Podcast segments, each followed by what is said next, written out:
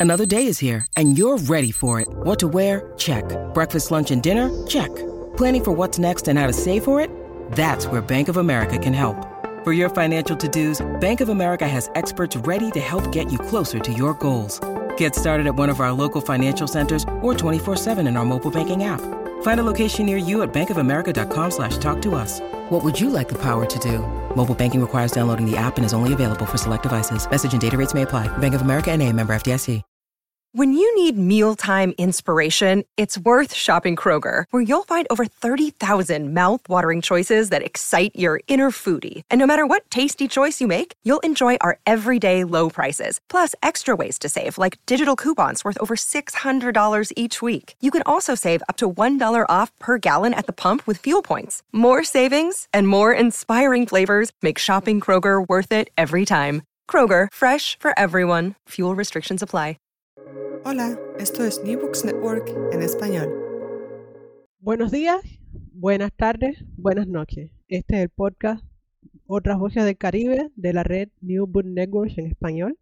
Les habla desde la orilla del lago Michigan su anfitriona Yasmín Hortales Machado. Hoy, capítulo quinto de la segunda temporada, eh, estaremos hablando eh, con una persona que no es del Caribe, que ni dos tampoco vive en el Caribe, pero que eh, comparte el extraño honor de haber releído muchísimo a un gran autor del Caribe. Eh, me acompaña el profesor Antonio Córdoba. Bienvenido. Mm, muchísimas gracias, buenos días, buenas tardes, buenas noches a todos. Muchísimas gracias por la invitación a conversar sobre eh, Agustín de Rojas y ciencia ficción ah, cubana en, una serie y, es un placer estar en la maravillosa compañía que son los hablantes, los distintos hablantes de esta serie. Muchísimas gracias. Es un gusto tenerte, Antonio. Este, bueno, no vamos a estar hablando de toda la obra de Agustín de Rojas, que sería demasiado, o sea, esto va para una serie eh, de podcast. Vamos a estar hablando específicamente de su primera novela, eh, que es como, entre comillas, la última de la serie, o la del medio. Eso es discutible.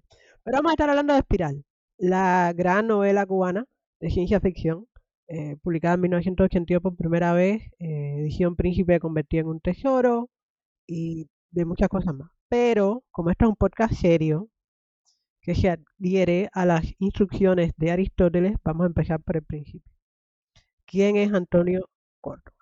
Antonio Córdoba es un profesor, profesor asociado en el Departamento de Lenguas Modernas y Literatura de Manhattan College, interesado en la ciencia ficción en lengua española en todos los medios, literatura, filme, TV, cómics, videojuegos, y en las maneras en que la modernidad y lo sagrado interactúan en las culturas hispanas. Ha publicado Extranjero en Tierra Extraña, el género de la ciencia ficción en América Latina, con Servicio de Publicación en la Universidad de Sevilla, 2011, y coeditado dos colecciones de ensayos. Lo sagrado y la modernidad en la España urbana, más allá de la ciudad secular, con Macmillan, 2016, y Rito, Carne y Piedra, la importancia de la muerte en la cultura española contemporánea, con Vanderbilt University Press en 2021. Ambos proyectos los llevó con su colega Daniel García Donoso. Y está en prensa y eh, esperamos tener a Emily Maguire aquí para hablar de ello, humanismo en la ciencia ficción latinoamericana, latinex americana, que saldrá por Pargrave Macmillan en algún momento del año próximo. Eh, Idealmente el próximo mes. Con suerte el próximo mes. sí, sí, tengo. No, no, tengo, tengo que cambiar, tengo que cambiar eso porque llegaron buenas noticias y sale seguramente en noviembre. Ya, bárbaro. Bueno, aquí tienen la primicia. No, no tienen que esperar tanto. Eh, ni por el libro ni por el comentario sobre el libro. So, entonces, este es como el pitch meeting. Si eh, Manhattan College reduce plantilla, tienes como presentarte. No deseamos eso oye, que toque madera. Eh, pero de una manera más informal, porque Aristóteles, el pobrecito, murió hace tiempo. Eh, ¿Cómo te presentarías a nuestra audiencia de una manera más informal? Sí, bueno, yo, yo, mi nombre es ah, Antonio Córdoba, yo soy de Sevilla, llevo en Estados Unidos ya 25 años, pasé por, por, por muchas instituciones y de forma más, de forma más específica para la conversación de hoy, yo, yo en el 2003, conversando con un amigo en en un viaje que hicimos a, Brasil, en Ipanema, decidí que, decidí que eh, el tema de mi tesis de doctoral debía ser la, ciencia ficción latinoamericana, ¿no? Entonces, desde, desde septiembre del 2003, ya vamos casi para 20 años, he estado leyendo, investigando y escribiendo sobre ciencia ficción, ciencia ficción latinoamericana, siendo siendo de España, en un momento dado, pues ya he, ampliado mis intereses a escribir sobre terror y ciencia ficción también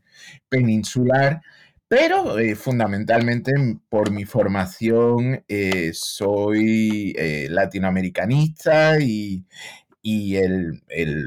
la mayoría de las cosas que he publicado son, tienen que ver con ciencia ficción latinoamericana y novela y también algo de, también cine, ¿no?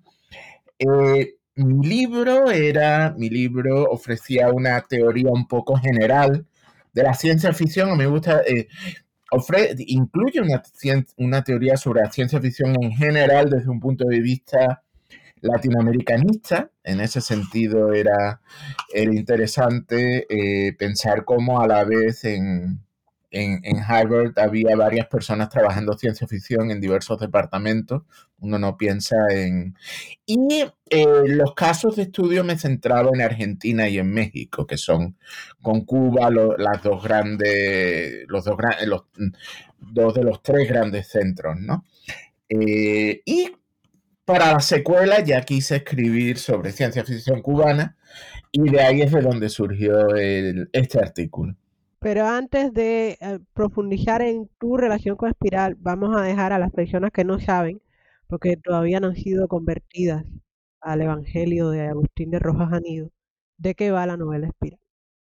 Entonces, Espiral es una novela que ganó el premio David eh, de ciencia ficción en 1980 en Cuba. Valga decir que fue la primera vez em, que se ofrecía un premio de este nivel para la literatura de ciencia ficción en el país. Entra dentro del género de la ópera espacial y el relato posapocalíptico y nos presenta una historia en que siglos o décadas después, una catástrofe devastadora, la Tierra se ha convertido en un páramo radioactivo escasamente poblado por eh, grupos humanos que sufren, eh, llevan en su cuerpo las marcas genéticas de la radiación, que luchan por sobrevivir con recursos limitados limitados. Y una expedición de 10 exploradores, 5 parejas heterosexuales, aclaras tú en algún punto de, tu reflexión, llega desde el planeta Aurora, que fue eh, colonizado por, la, por el equivalente en la novela de la Unión Soviética, eh, llega desde Aurora a la Tierra para investigar las causas de la destrucción y ayudar a los grupos sobrevivientes eh, a recuperar su civilización y su cultura. Eh, los planes empiezan a irmar casi desde la primera semana que llegan al planeta y de cierta manera esperar la historia de 10 eh, personas que llegan con muy buenas intenciones y cometen error tras error frente a una realidad que les supera. Pero, sobre todo, es una novela que se ocupa de la ética de la exploración científica y las relaciones humanas, discutiendo elementos de bioética, sociología, psicología, antropología cultural, y eh, las relaciones entre civilización y barbarie, si lo vamos a reducir a un término de un argentino famoso. ¿Por qué te gusta Espiral a ti, Antonio? A mí Espiral me parece una, una novela eh, fascinante por muchos motivos. El primero, la, la, ambición. O sea, no deja, es un texto, es un texto monumental, es un texto de, de en la edición, en la edición príncipe, que es la que yo manejé, son, 500, son 509 páginas. Eh, en la edición de 2014 son 493 páginas. 493, eh, o sea, es un... Es un eh, en algo, eh, y, es una novela muy, muy interesante lo que tiene de una articulación. Eh, en parte eso es lo que yo trataba en mi en el ensayo que eventualmente escribí sobre ella, eh, 9.000 palabras exactas, por lo menos en el primer borrador.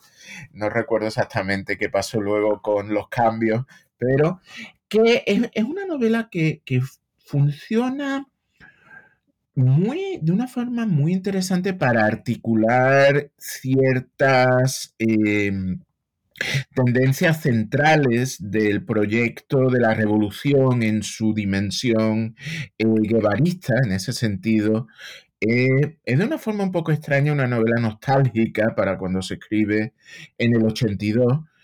Eh, por otra parte, es una novela que está muy integrada en el proyecto, en el proyecto de la revolución, como intento explicar en mi, en mi ensayo de, de la intervención en Angola, o sea, ese deseo de intervención y precisamente por eso es una novela que dialoga de una manera muy interesante con eh, obras fundamentales de la ciencia ficción soviética, del deshielo, de, pensando en la, eh, en la novela Andrómeda de, de Jefremov, eh, pensando qué difícil es ser Dios, de los hermanos Strugatsky, que son novelas soviéticas que tienen una obvia presencia en, la, en, espiral y a la vez, y a la vez eh, tratan la política de no intervención de una manera completamente diferente, ¿no? Esa idea de no debemos intervenir. Entonces, es una novela que me parece muy atractiva por cómo mira hacia adentro, hacia de la revolución, cómo mira hacia elementos fundamentales, interesantes de la revolución, eh, y a la vez, y a la vez está en continuo diálogo con el gran patrón, con el gran patrón de, Cuba en, a partir desde el principio, pero fundamentalmente ya en los años 70, que es cuando se escribe, con el gran patrón que es la, Unión Soviética, ¿no? Y con la cultura soviética eh, y con la presencia que tiene la, la, cultura y la materialidad soviética en la vida cubana en, en, bueno, prácticamente los 20 años que han pasado hasta que, hasta que sale la novela. ¿no? Entonces, en ese sentido es muy, muy atractiva y como novela monumental tiene de todo, ¿no? Tiene...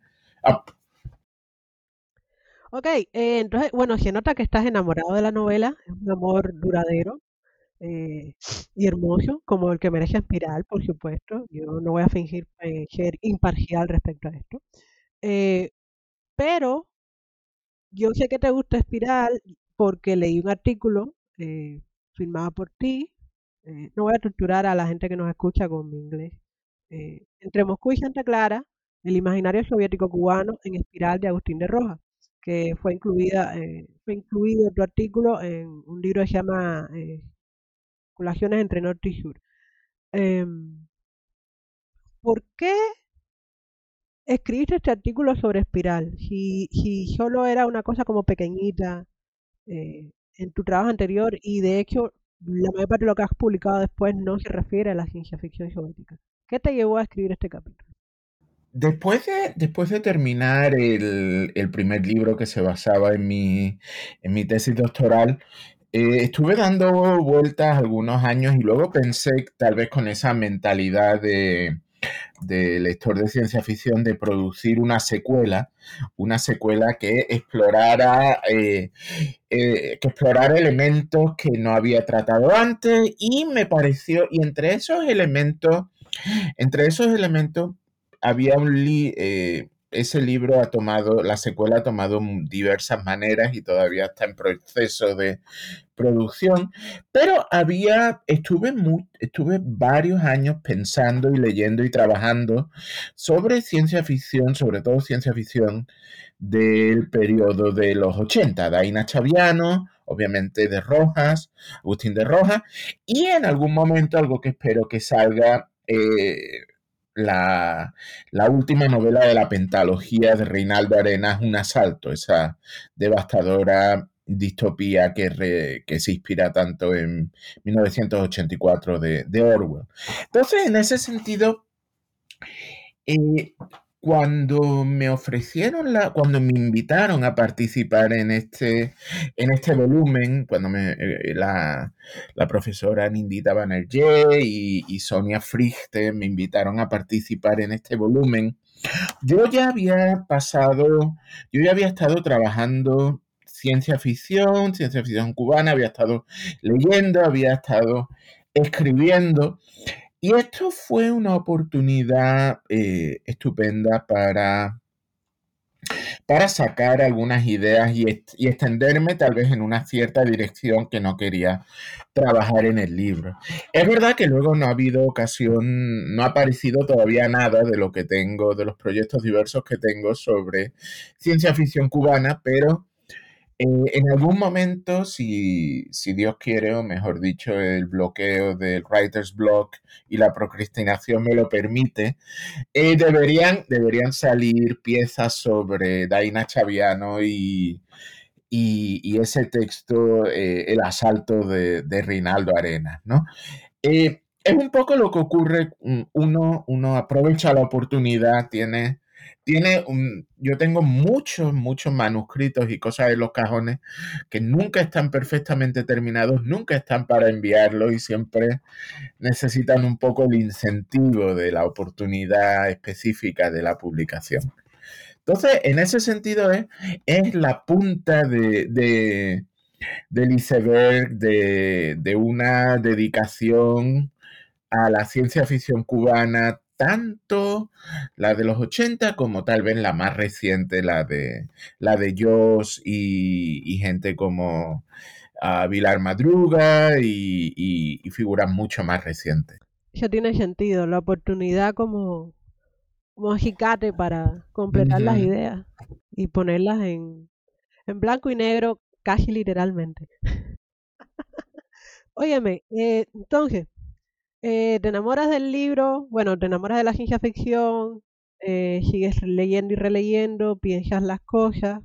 Entonces, ¿tú tienes un personaje favorito en Espiral? Eh, el personaje que a mí me resulta más, más atractivo también, porque yo creo que es el más complejo de lejos, es Milae, ¿no? Milae, que es la, figura, la, la telépata del, del planeta Tierra que es la, que muestra ese deseo de cruzar barreras, de, hacer, de, hacer de puente entre la, población local, que, que, la población local, de nuevo, los grupos demográficos que habitan el planeta Tierra, ese momento post-apocalíptico del planeta Tierra es, muy variada, ¿no? En un momento dado hay casi una, casi una eh, lista un poco cómica en su, en su, en el caos de los distintos, de los distintos grupos humanos que hay, ¿no? De qué manera, de qué manera los seres humanos, los supervivientes al, ataque nuclear que devasta el planeta,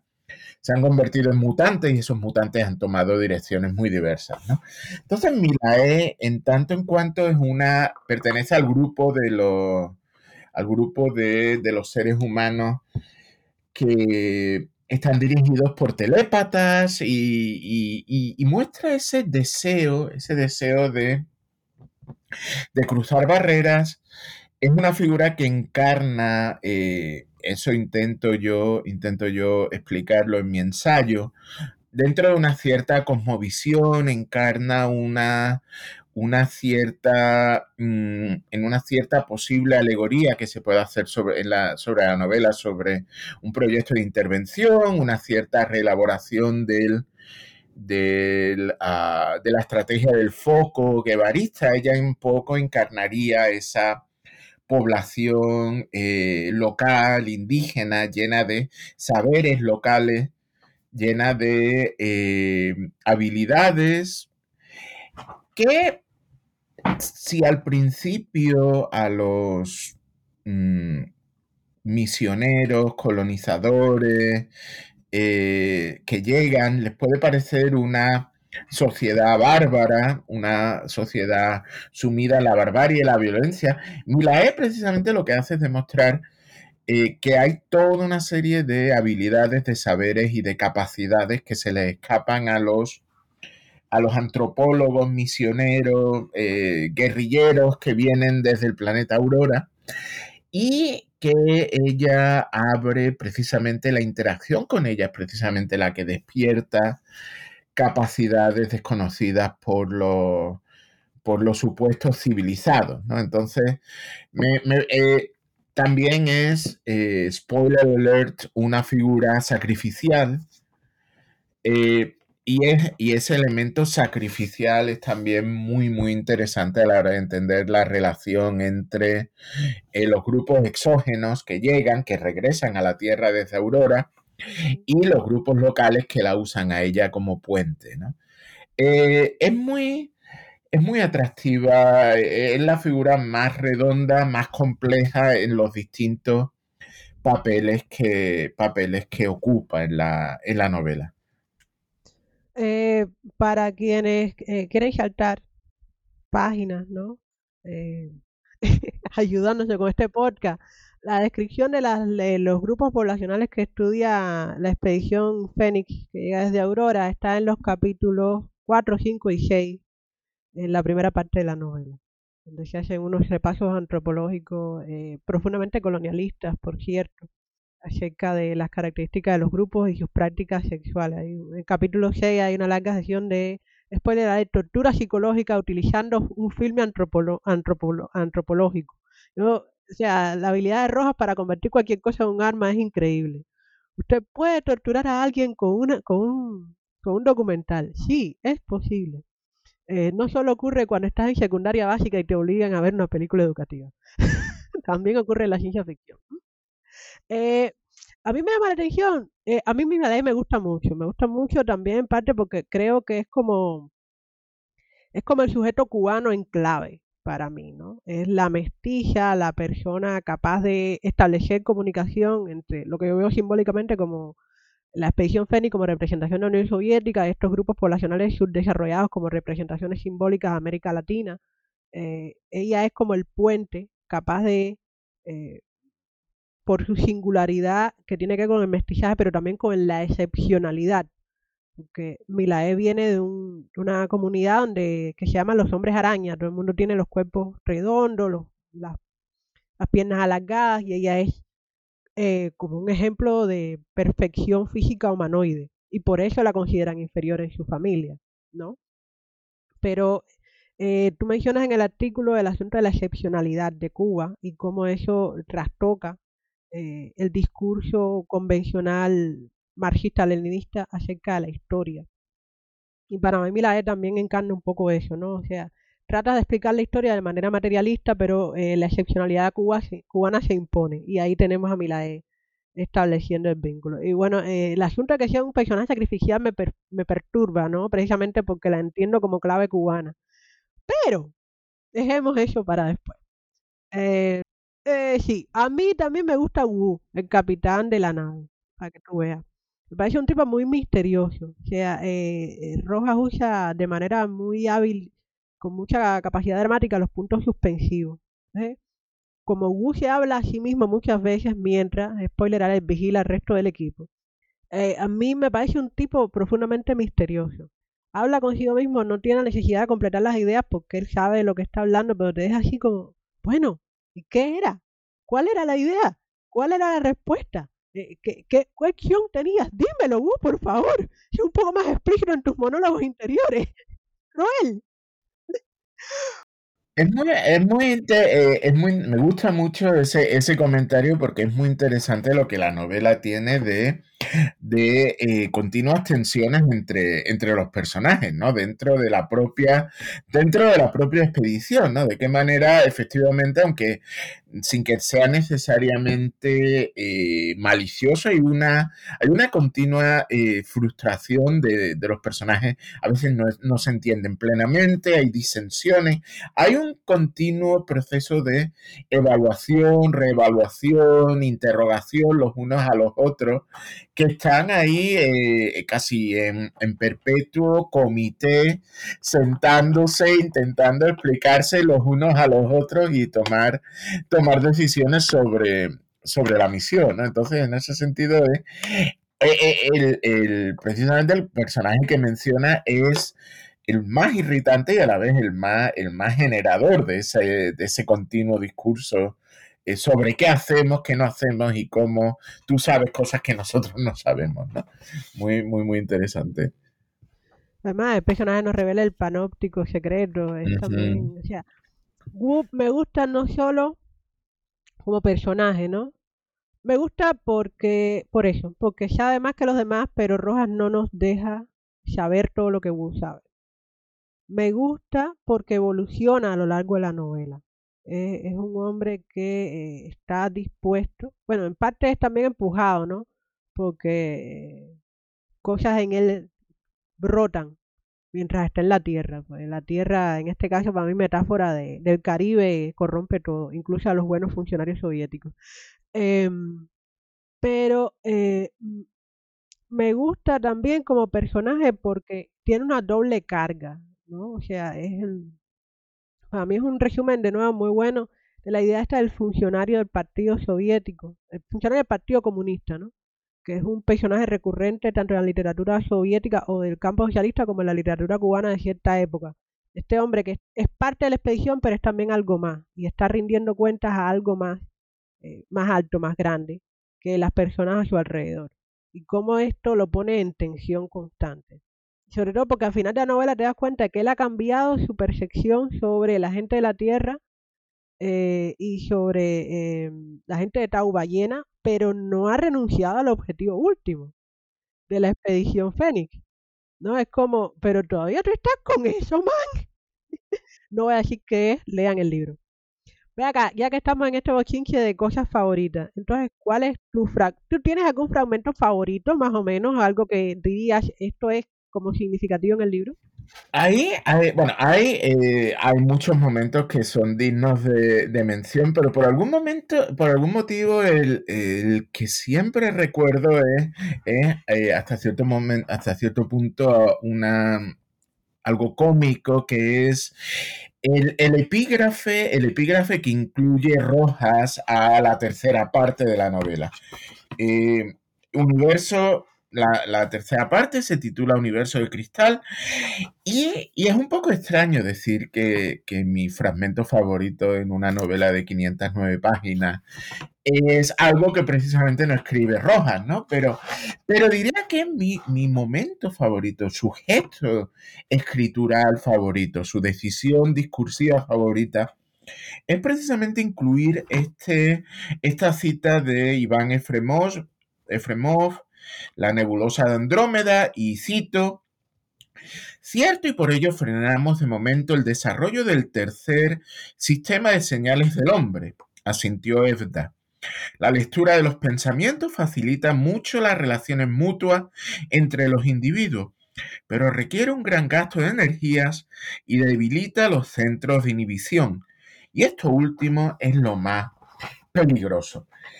Y eh, en general, toda la novela, toda la novela y, particularmente la trama eh, de la, del final de la novela es precisamente una exaltación de la telepatía, ¿no? Efremov y el personaje de Efremov y el mundo que imagina Efremov en la nebulosa Andrómeda es un mundo eh, y Efremov es el gran, gran autor eh, canónico ortodoxo de la ciencia ficción soviética de los años 50, después de, la muerte de Stalin.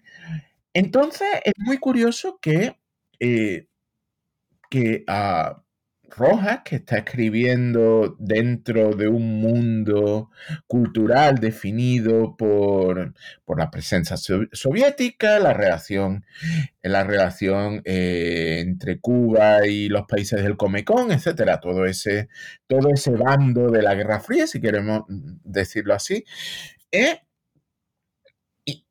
Escribe una novela exaltando la telepatía y te recuerda que la gran novela de ciencia ficción soviética que se inspira, es una novela anti-telepatía la telepatía como gran peligro, la telepatía como, como algo que no vale la pena, como que ustedes, como básicamente diciendo, ustedes los soviéticos le tienen miedo a la telepatía, nosotros los cubanos, en nuestra novela, en nuestra gran novela de ciencia ficción, vamos a exaltar la telepatía y la telepatía está desde el principio de la novela, cuando es una perturbadora, eh, se percibe como una perturbadora intrusión en el mundo de los, de los exploradores de Aurora, hasta el final, que es cuando, de nuevo, no quiero, spoiler alert, por así decirlo, eh, el, hecho de que la telepatía se ha desarrollado fuertemente en, la Tierra permite evitar la, catástrofe final. Eh, hasta cierto punto, ¿no? Entonces, y la telepatía es la, la marca más notable de la interacción entre los exploradores de Aurora, estas figuras antropológicas, misioneras, eh, políticas, que vienen a, entre comillas, redimir a la Tierra de su barbarie. Y es precisamente la telepatía lo que, lo que los lleva a un plano superior. Eh, la telepatía, eh, hay todo un discurso transhumanista eh, en general muchas veces se asocia el transhumanismo y correctamente al neoliberalismo capitalista de Silicon Valley, etc. Pero Roja es exponente de un transhumanismo eh, comunista muy, muy interesante y precisamente el grado superior de humanidad que van a acceder los eh, protagonistas, los exploradores de Aurora, es precisamente el descubrir, al menos algunos de ellos, capacidades telépatas que no tenían.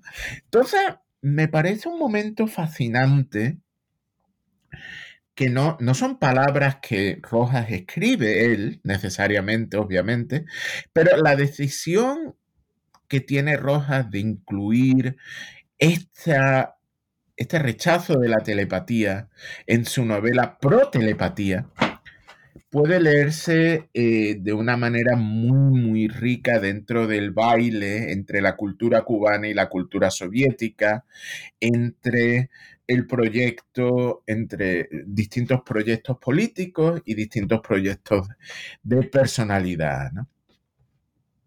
Sí, sobre todo porque, o sea, para mí la clave está en la, última línea, ¿no? Eh, el peligro de perder las inhibiciones. Tú leías ese fragmento y yo recordaba, claro, que es algo que no, no, no me parece solo a mí, algo señalado en mucho de la crítica, por lo menos producida en Cuba, a la ciencia ficción soviética. Es la frigidez de los personajes soviéticos, no de ciencia ficción. Bueno, en general de la mayoría de, de la literatura soviética, pero algo especialmente notable para, ah, cuando la comparas con la sexual, sensualidad, yo creo que también a menudo abaratada de la ciencia ficción eh, eh, del cano anglosajón. Esta obsesión con la represión de los sentimientos y el control eh, de las sexualidades como camino hacia el desarrollo tecnológico, ¿no? que en Espiral también se, se, se manifiesta.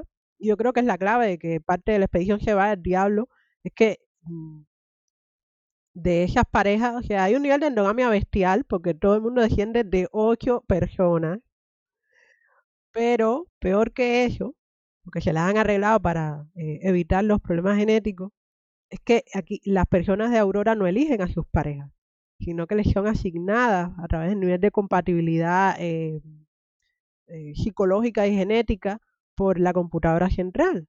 Entonces, releyendo el texto yo pensaba, por eso es que las mujeres de esta novela, a mí me parece, a la primera, segunda lectura me pareció ridículo el nivel de inseguridad que tenían las mujeres cuando aparecen Milae. Eh, pero ah, hay un momento en que Wu dice, eh, es Wu o Sheila, uno de los dos están discutiendo el asunto de la estabilidad de las parejas a partir de la presencia de Milae en la base. Y eh, Sheila le dice, pero somos las personas más compatibles de toda la población de Aurora somos las personas más compatibles del mundo, ¿no? O sea, este, este eurocentrismo extrapolado de que Aurora es la medida de todas las cosas. Y Wu responde, no, somos las personas más compatibles dentro de la población de Aurora. Mm, la computadora central, el bion, le llaman ellos, ¿no? El bion no tenía manera de considerar la compatibilidad con seres de fuera de Aurora. Entonces, esta idea del miedo constante al el peligro que implica de nuevo ¿no? la sexualidad desatada, salvaje, peligrosa, a mi la porque esta gente ni siquiera sabe qué diablo es el placer sexual. Se la pasan eh, tienen una obsesión con la reproducción que va en dirección contraria desde mi punto de vista, ¿no? Y parece ser, por lo, lo, poco felices que son las relaciones interpersonales en esa novela, eh, va en contra del placer sexual y lo que yo creo que debe ser una sana relación de pareja, que debe incluir compatibilidad no solo ideológica, sino también física, ¿no? Si no, seamos amigos. Y se acabó. Sí, no, en ese sentido, eh, eh, perdón, no, quería completar, quería completar, eh, o sea, esa forma tan interesante en la que Rojas trabaja todo un, una gran colección de tópicos colonialistas que es inmediatamente el, peligro de la seducción de la, mujer nativa, ¿no? Eh, sea, el tipo, da, igual, o sea, e, e, es, muy curioso porque ese es un tropo racializador que se puede aplicar desde, desde muy distintas poblaciones demográficas. Pero eh, en todo caso, la mujer extranjera siempre es peligrosa para el status quo porque es seductora, ¿no? Entonces, sin, asignar necesariamente eh, una identidad fuerte a Milae, eh, ya simplemente que como, como mujer, como mujer ajena al grupo, como mujer extranjera resulta perturbadora ah, para el status quo. y, eso es es un índice, es un índice muy útil para, poder leer esta novela como tanto reproducción como subversión de todos estos, de todos estos, em, de todos estos motivos, ¿no? Eh, cuando mencionaste antes el, hombre araña, de repente recordé, y, no lo llegué a explorar hasta qué punto en esta novela eh, está reescribiendo ciertos elementos que tiene Carpentier en Los Pasos Perdidos, ¿no? Cuando se asoma ya al final de su viaje y describe ciertas poblaciones que las describe de una manera eh, totalmente degradada el personaje, obviamente, no, no, necesariamente. Y de qué manera en esta novela mm, se podría leer Espiral como una exploración de ciertos tropos que está Carpentier manejando en una obra como Los Pasos Perdidos, ¿no? Lo cual resulta casi, casi, sería un ensayo muy divertido de escribir, tomar, tomar esa novela tan de la alta literatura y ponerla a dialogar con, con esta novela de ciencia ficción escrita escrita por, por alguien nacido 40 años detrás, después de Carpentier, ¿no? Esa, como bien decías, ¿no? Cómo esta novela encaja en ese, en ese discurso tan central para, eh, de una manera u otra, eh, como de la civilización y la barbarie en las culturas latinoamericanas y caribeñas, ¿no? Bueno, a ver, ¿quién toma el reto? Después que nos han escuchado, ¿quién toma el reto de escribir el ensayo que compara los pasos perdidos con Espiral? Sí. que, pierden los pasos en el espiral de estas novelas o algo así podría ser el título. Yo también tengo un fragmento favorito. Es cómico, porque coincidimos en, en elegir eh, fragmentos que hablan sobre la telepatía explícitamente, ¿no? Más allá de que ese es un, un, un elemento conector entre muchas de las discusiones decisiones y errores que se cometen a lo largo del texto, eh, hay momentos en los que las implicaciones sociales de la telepatía son explícitamente discutidas. Entonces, mm, yo habitualmente invito a la gente a leer un fragmento, esta vez como el compañero Agustín no está por aquí, yo leeré mi fragmento favorito de la novela Espiral. Eh, esto está en el capítulo 7, alrededor de la medianoche. Derek y Alma están en su habitación. Ella llega, él está entretenido. Ella le pregunta, ¿y en qué pensabas?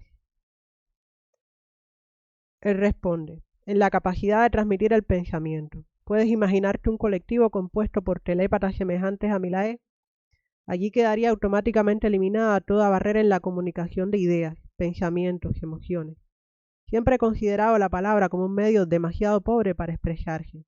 ¿Nunca te ha ocurrido que te falten palabras para decir lo que sientes? Al menos, eso me ha pasado a mí. Tienes una idea, un sentimiento dentro de tu vocabulario Eliges la palabra cuyo significado es para ti más próximo a lo que quieres decir. La dices, tu interlocutor la escucha. No hablemos del posiblemente no tenga interés, que se distraiga, que confunda la palabra con otra de sonido similar. Supón que la escuchó, tradujo las palabras oídas, les asigna sus propios significados, que necesariamente no son los que tú les diste. Tu mensaje ha sido mutilado, deformado hasta a veces tornarse irreconocible. ¿Cuánto tiempo se necesita para corregir esos errores de interpretación?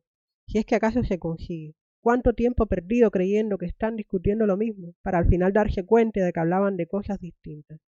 En cambio, durante mis alucinaciones, con qué claridad percibía las sensaciones de Milae. Era como si yo mismo fuera el que miraba la base, cuidaba a la madre, entraba hasta el salón de conferencias. El pensamiento viajaba de una mente a la otra, sin intermediarios deformantes. En el colectivo telepático que te mencioné, eso sería algo normal, cotidiano, y no solo en un sentido, sino en ambos. La eficacia del bión palidecería al lado de la potencia de una veintena de cerebros unidos en un mismo propósito, buscando en sus veinte memorias, analizando soluciones. Como mérito final, sería totalmente imposible la mentira, el ocultamiento de la verdadera opinión. La escudriñadora mirada del cerebro colectivo lo evitaría. Nada podría permanecer escondido ni siquiera estos momentos. Insinuante, la mano de Alma se desliza despacio por el brazo de Derek, cerca al cálido cuerpo. Al fin tú has regresado al momento presente. No sigas titubeando. No espero respuesta, al menos no con palabras. Los otros se aproximan. No, también estos momentos deben ser comunes. Alma arquea las cejas. Inconscientemente retrocede. Así que en tu sociedad de telépatas existirá el libertinaje absoluto y total. Derek la mira sorprendido. No es eso, Alma. Has interpretado mal. No soy adivina para imaginar cómo ocurrirían las cosas en ese caso en particular, pero creo que en cualquier sociedad deben existir momentos de privacidad para sus miembros. Más en este caso, al establecer dos personas relaciones íntimas. Bien lo expresa la palabra, íntima. Hacerlo de una forma pública, que todos compartan las sensaciones. Si eso no es libertinaje, entonces no sé qué significa esa palabra. Alma, ¿tú conoces algo sobre la evolución de las instituciones matrimoniales? Bueno, vamos a saltar esta parte para saltar al, al epicentro. Antes de que se aplicara la técnica de computación para evaluar la compatibilidad entre quienes querían unirse, las rupturas de uniones llegaron a alcanzar un carácter epidémico. Uno de cada dos perecía. Hasta se creó un nombre específico para ese fenómeno, divorcio. Por fortuna, ya escapamos de esa situación. Pero de todas formas, la barrera comunicativa imposibilita en la práctica que una verdadera unión pueda establecerse entre más de dos personas. ¿Hasta aquí coincidimos? Totalmente.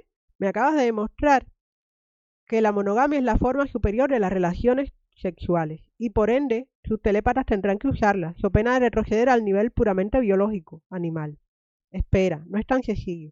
¿Cuál es el obstáculo fundamental por el que es imposible establecer la comprensión intelectual y emocional entre más de dos personas? no calla. Es la imperfección del sistema de comunicación verbal, más útil para ocultar que para revelar. Introduce una comunicación telepática con su constante intercambio de afinación de ideas, sentimientos, emociones en su lugar. Todos aquellos que participen en ella tendrán una comunidad mental completa, libre de incomprensiones, mucho más estrecha que la que pueda conseguir la pareja más compenetrada. Estarán unidos en un sólido afecto mutuo. En tal situación, no podrán considerar a la unión sexual más que como un complemento natural de la estrecha unión mental que poseen. Claro que no es fácil imaginárselo, rebasa el marco de nuestras propias experiencias, pero estoy seguro de que a ellos les costaría igual trabajo comprender nuestra monogamia. ¿Ahora entiendes?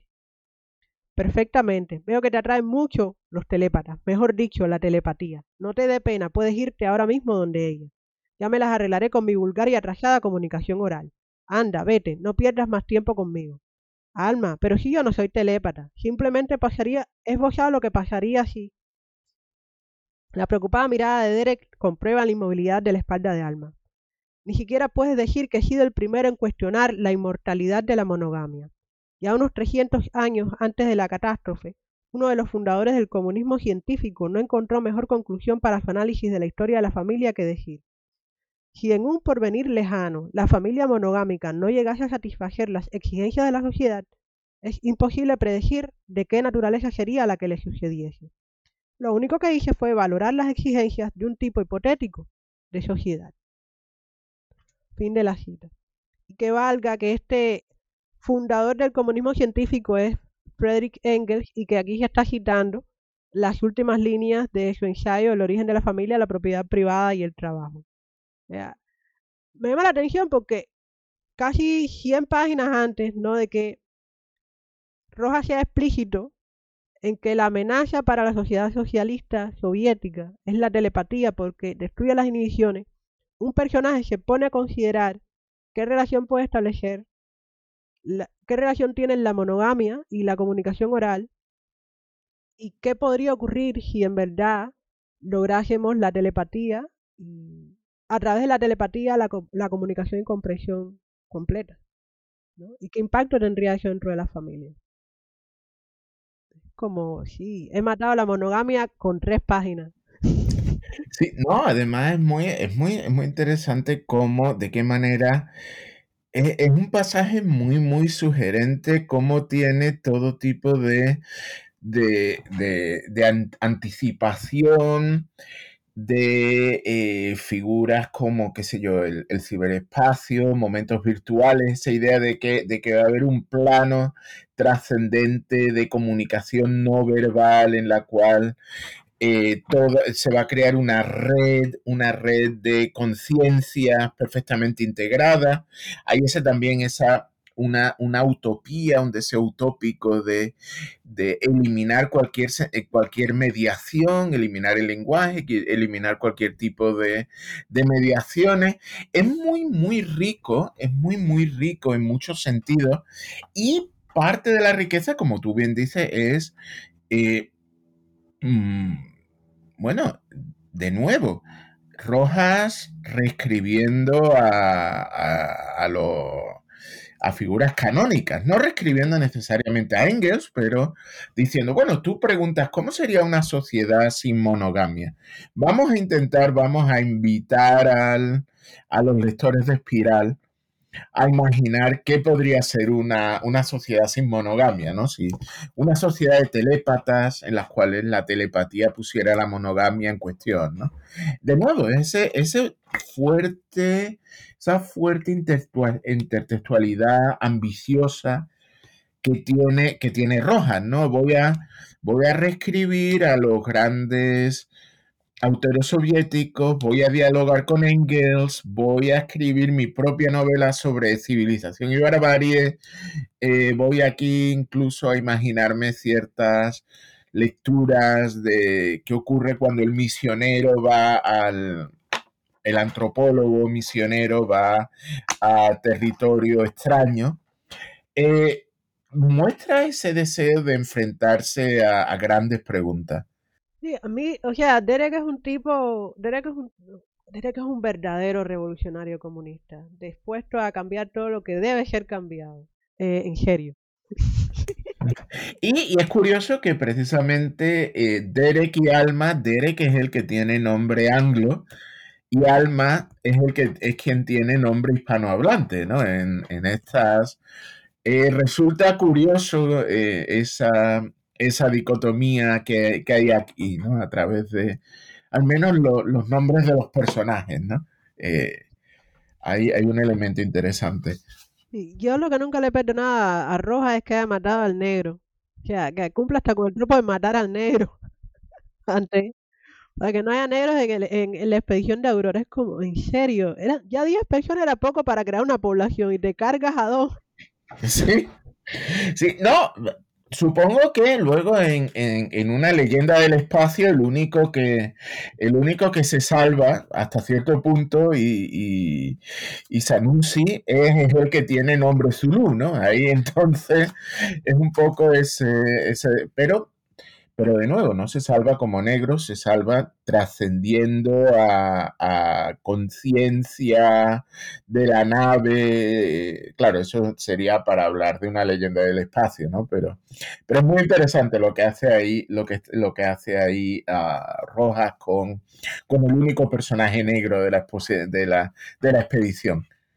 Más, más, la, más la cubana, más la cubana mulata que está con, el personaje, con el personaje que tiene nombre Zulu, ¿no? que eso, pero, pero eso sería, eso sería para entrar en, me, vas a tener que invitar para hablar de una leyenda del espacio que es la continuación, la precuela, de hecho, la precuela, a, hasta cierto sentido.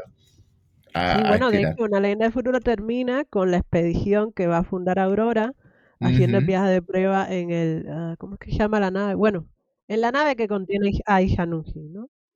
Entonces, bueno, esa es otra historia. Eh, estamos vendiendo aquí la franquicia eh, conte que es, este podcast no tiene eh, apoyo monetario ni de Book ni de Marvel. No, no, por, desgracia probablemente, pero no lo tiene, no lo tiene. Es totalmente desinteresado, desinteresado y sin ningún tipo de conflicto. Exacto. Oye, entonces, nosotros que eh, hemos estado hablando acerca de la, relación que establece Roja con el canon soviético, con el canon de ciencia ficción soviética de ese momento. De verdad les recomiendo leer el artículo de, Antonio porque hace un buen paneo, de las novelas, de los libros que debería haber leído eh, Rojas antes de, que probablemente leyó Rojas antes de escribir eh, Espiral, ¿no? Que conste en acta, también los leí yo porque es un canon muy estable. O sea, yo recuerdo haber leído un huésped del espacio. la edición viejísima y la caja negra, en fin. Esa es otra historia. Em, pero hemos hablado de la relación que establece Rojas con el canon eh, de la ciencia ficción con la que está relacionándose, ¿no? que es la ciencia ficción soviética. Hemos hablado de su crítica eh, interior, o sea, de la relación crítica que establece a partir de la identidad latinoamericana y caribeña, hemos hablado de los personajes favoritos, hemos hablado de los temas de la intimidad, de la identidad. Entonces, y, y, hay algo que tú mencionas, que se menciona Michel Enginosa Fue en su prólogo a la edición de Espiral de 2014, menciona a Josh en sus notas sobre la edición de Restless Book de 2020, eh, que conte para que nos escuchen que Restless Book lo ha publicado en español y en inglés. Eh, y hay como una como un consenso que Espiral es probablemente la mejor novela de ciencia ficción cubana, a pesar de que eh, han pasado 40 eh, años. 40 años de su, o sea, 42 años de que recibió el premio, 40 años desde que fue publicada por primera vez y que la ciencia ficción cubana ha seguido produciendo eh, obras significativas. me vienen como si aquí en planeta o fábulas de una abuela extraterrestre. Sin embargo, hay consenso entre quienes estudian ciencia ficción y quienes creamos ciencia ficción eh, en la isla que esta es la novela, esta es la que hay que leer, aunque ya se está convirtiendo en una novela sagrada y por tanto no, mucha gente la lee. Eso es el chiste que haremos al final. Em, ¿Por qué tú crees? Tú coincides con idea que es la mejor, yo, bueno, yo, yo creo que es complicado comparar, eh, comparar mm, obras de ficción producidas en, contextos políticos diferentes que, porque claro, hay mucho cambio, hay mucho cambio entre una novela escrita en los 70 por alguien como Agustín de Rojas, que participa de un cierto, que tiene una cierta formación cultural, compararla con obras que pueda estar escribiendo, que se pueda, que pueda estar escribiendo yo, o que pueda estar escribiendo Laje, o que pueda estar escribiendo otra gente. Desde luego, no, yo no tendría ninguna duda a la hora de mencionar que es una novela monumental en el sentido de que, de que puede situarse en el centro y es fundamental para entender 40 años, 60 años de desarrollo, ¿no? O sea, es una novela que, que tanto mira, tanto mira al, a, 20 años de revolución como que está anticipando eh, eh, de alguna manera, de alguna manera, mm, muchas cosas que se van a escribir la ciencia ficción que se va a escribir después de 1991, que es un mundo muy, muy diferente al de, al de los años 70 en los que escribe Roja. Indudablemente está en diálogo y está, escribe, está, se está produciendo en un mundo en el que él, en el que él existe, ¿no? Entonces, algo que yo veo es que es una novela central para cualquier discusión.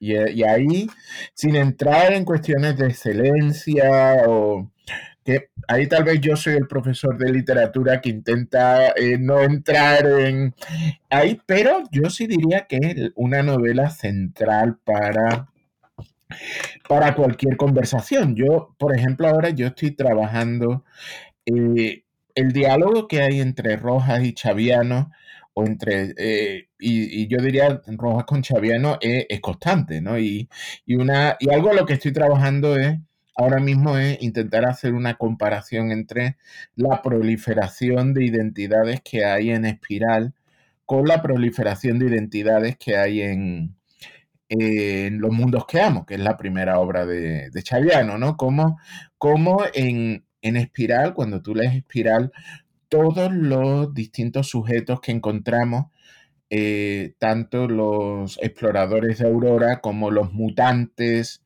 hombres araña y los telépatas, como los distintos grupos humanos, como los hombres verdes que llegan en un momento dado de la novela, que son, que son humanoides, que, son capaces de sintetizar, eh, de, de practicar la fotosíntesis, todos son resultados de un sistema todos son resultados de un devenir histórico de enfrentamiento entre comunismo y capitalismo. Todos son de alguna manera parte de la misma matriz histórica. Todos son resultados de la espiral, la espiral histórica. Mientras que, por ejemplo, Chaviano en Los Mundos que Amo hace algo muy diferente con la muchacha cubana, eh, los alienígenas, los los tipos a los que los tipos que están allí en los Andes que, los alienígenas visitan con, la protagonista de la novela, ahí tenemos algo muy, muy diferente. Tenemos criaturas de origen muy diferente. ¿no? Ese es solo un ejemplo de cómo eh, cuando uno mira espiral, eh, uno empieza a establecer eh, discusiones y relaciones e interrogaciones en todas las direcciones del, en todas las direcciones del mundo, ¿no? Eh, eh, la misma, pensando en, cierto, en ciertos textos posteriores del periodo especial, uno puede imaginarse que la relación entre los exploradores de, que vienen de Aurora y Milae es muy diferente a la relación que encontramos en un texto ya canónico de ellos como trabajadora social, ¿no? Ahí, hay, ahí, tenemos, eh, eh, ahí tenemos una reescritura de ciertos tropos colonialistas de una manera completamente diferente. ¿no? Entonces, lo que a mí me fascina de Espiral es está en el medio de todo, es como el miércoles. Es como, es como, no como el miércoles, como el jueves, como el jueves, está en mitad de todas las conversaciones que, queramos hacer sobre ciencia ficción cubana antes o después, debe aparecer, debe aparecer esta novela. Y que, además, como digo, es una novela única por su ambición, por su ambición monumental, ¿no? Eh, el viaje de Collado es una novela que tiene también una enorme eh, ambición intelectual, pero eh, opera de una manera muy, muy diferente y opera en una clave que precisamente por su propio hermetismo cierra eh, este tipo de, de, conversaciones. Entonces, entonces, como en su ambición y en su capacidad de generar conversaciones y de apuntar en todas direcciones, eh, eh, es una novela verdaderamente, yo creo que incomparable. Ok, profe, me ha ganado. No es la mejor, solo es incomparable y central. Eh, efectivamente. es, lo mismo, es decir lo mismo de otra manera. ya, caíste en tu propia trampa. Oye, ya que estás en, estamos ya en la curva de la, de la hora, más o menos cuando yo trato de cerrar estas conversaciones para evitar que la gente se nos canse o peor que llegue al lugar a donde iban y tengan que pagar el, podcast, ¿no? Entonces, ¿en qué estás trabajando ahora, Antonio?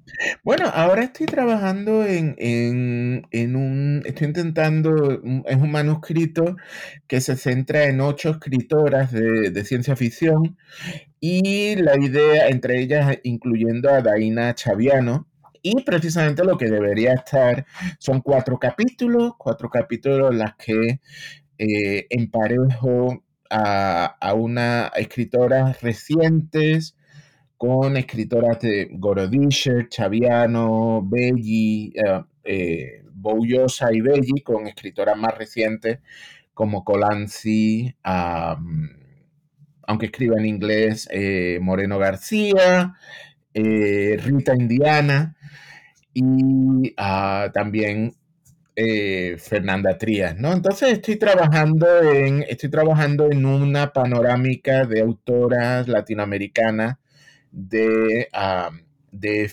ficción, ciencia ficción, ficción especulativa, con, esa, con el deseo sobre todo de ver de qué manera trabajan la temporalidad, de qué manera estas escritoras, ocho escritoras, eh, buscan nuevas formas de eh, producir temporalidades que se escapen a linealidades de progreso unidimensional, que bueno, son, sabemos que esos son fantasías de la modernidad, pero que son, no dejan de ser fantasías poderosas. Y parte de ello, y precisamente el capítulo en el que tendría que estar, cuando, cuando dices que en qué estás trabajando ahora, en la hora de la hora de este mes es revisitar eh, cosas que tengo escritas sobre eh, los mundos que amo de, de, Chaviano y, analizar ciertas cosas de su, de su primer libro. En esas estoy. ¿Suena bien? Eh, además, bueno, si tienen... y además te sigues presentando, sigues participando en foros y cosas de esas, o sea, vas a estar, eh, antes de que salga este capítulo, pero vas a estar hablando sobre sobrevivir al antropoceno. Eh, Efectivamente, sí, eh, vamos a, vamos a presentar la... Sí, vamos, este viernes, bueno, este viernes, el, viernes, el viernes 14 de octubre, vamos a estar presentando la, la colección sobre mm, poshumanismo y ciencia y ciencia ficción latinoamericana y latinex que va a salir en Palgrave en, en noviembre del, 2022. ¿no? Eh, probablemente, probablemente cuando este podcast salga a la luz ya el volumen habrá, habrá salido ¿no? el, el mes que viene. Y, entonces en esa, esa es la, eso es literalmente lo que voy a estar, lo que voy a estar haciendo también esta, esta semana. Y hablar de Rojas y de telepatía y precisamente el pasaje que tú has leído sobre todos esos telépatas perfectamente conectados como en una red neuronal, eh, es algo que, es algo que mm, me he dado cuenta que debería mencionar en la presentación que vamos a hacer este cuando hagamos el volumen, ¿no? Es, algo que es algo que de verdad resulta muy, muy atractivo. Así que en esas estamos. Eh, eh, yo, sí. No, en la conexión, la coincidencia entre, acabo de darme cuenta, la coincidencia entre esta imagen y eh, Sense8, la serie de las Wachowski. Efectivamente, efectivamente. Eso de estar eh, eh, eh, absolutamente fascinante cómo están los ocho conectados, ese, ese verdadero, ese verdadero mm, quebradero de cabeza logístico de, grabar, de rodar la primera, la primera temporada, incluso creo que la segunda, gran parte de la segunda en ocho ciudades diferentes, pero están los ocho conectados, ¿no? Ahí tenemos, ahí tenemos a, Rojas anticipando a las, a las hermanas Wachowski de una manera verdaderamente interesantísima. Sí. Da, este para todo tipo de conversaciones. Da para todo, para todo. Espiral da para todo, porque los espirales son así, se amplían y se multiplican, se prolongan en el tiempo y en el espacio. Menciono tu presentación porque la UCLA va a estarla transmitiendo por su canal de YouTube, así que cuando oigan este podcast, aunque ya haya pasado, pueden irse a la YouTube de la UCLA y ver a Antonio, a Emily y a otras personas que están involucradas en el libro, comentarlo y entonces ya se acaban de enganchar y compran Espiral y compran eh, las especulaciones sobre ciencia ficción latina. efectivamente, efectivamente, yo, yo, yo de verdad lo recomiendo. Eh, es un volumen. Sí, no, la verdad es que la verdad es que estamos muy, muy, eh, muy contentos todos. Ok, haremos, sí, prometo un capítulo sobre el libro, no se preocupen. Ah, muchas gracias, muchas gracias. Entonces, ya es la hora. Me tengo que despedir. Entonces, este es el fragmento en que yo te pido, Antonio, como en- haciendo gala de tu experiencia como profesor de literatura. ¿Por qué alguien debería comprarse, o mejor aún, escribir una carta muy enérgica a su biblioteca para que compren 5, 6, 7, 8 ejemplares de Espiral y que toda su comunidad debería, para que toda su comunidad la lea y la disfruta? ¿Por qué uno debería comprarse Espiral? Se me ocurren, hay, hay varios motivos. Primero, primero por su, como digo, su propia calidad. En sí misma es una novela, es una novela que, que atrapa, que, que- que funciona muy, muy bien y que eh, resulta una experiencia de lectura eh, verdaderamente iluminadora, ¿no?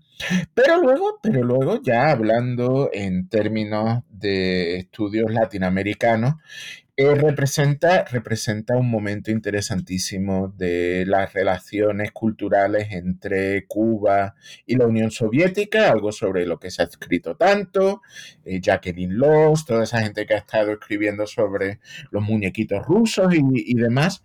Eh, esto, lo que yo llamo en mi artículo el imaginario cubano-soviético, esta es una novela fascinante está a la vez en diálogo interesantísimo con grandes, eh, con grandes tradiciones, tanto marxistas como dentro de guevaristas, como dentro del- de la propia tradición cultural cubana del, ah, de la reflexión sobre, eh, a fin de cuentas, a fin de cuentas, no deja de ser una novela sobre colonialismo y gente que llega a un espacio, gente de fuera que llega a un espacio en el cual supuestamente suponen que todos son bárbaros y al final no lo son, ¿no? Entonces, es una novela para eh, discursos emancipadores, colonialistas dentro de la tradición latinoamericana y luego simplemente para todos los interesados en el poshumanismo y transhumanismo. Hay aquí algo muy interesantísimo sobre producción de, de identidades poshumanas, los mutantes, los telépatas. Hay toda esa visualización de redes, de redes, eh, como bien mencionabas, de Sense8, de redes neuronales, virtuales, de todos estos telépatas conectados los unos con los otros.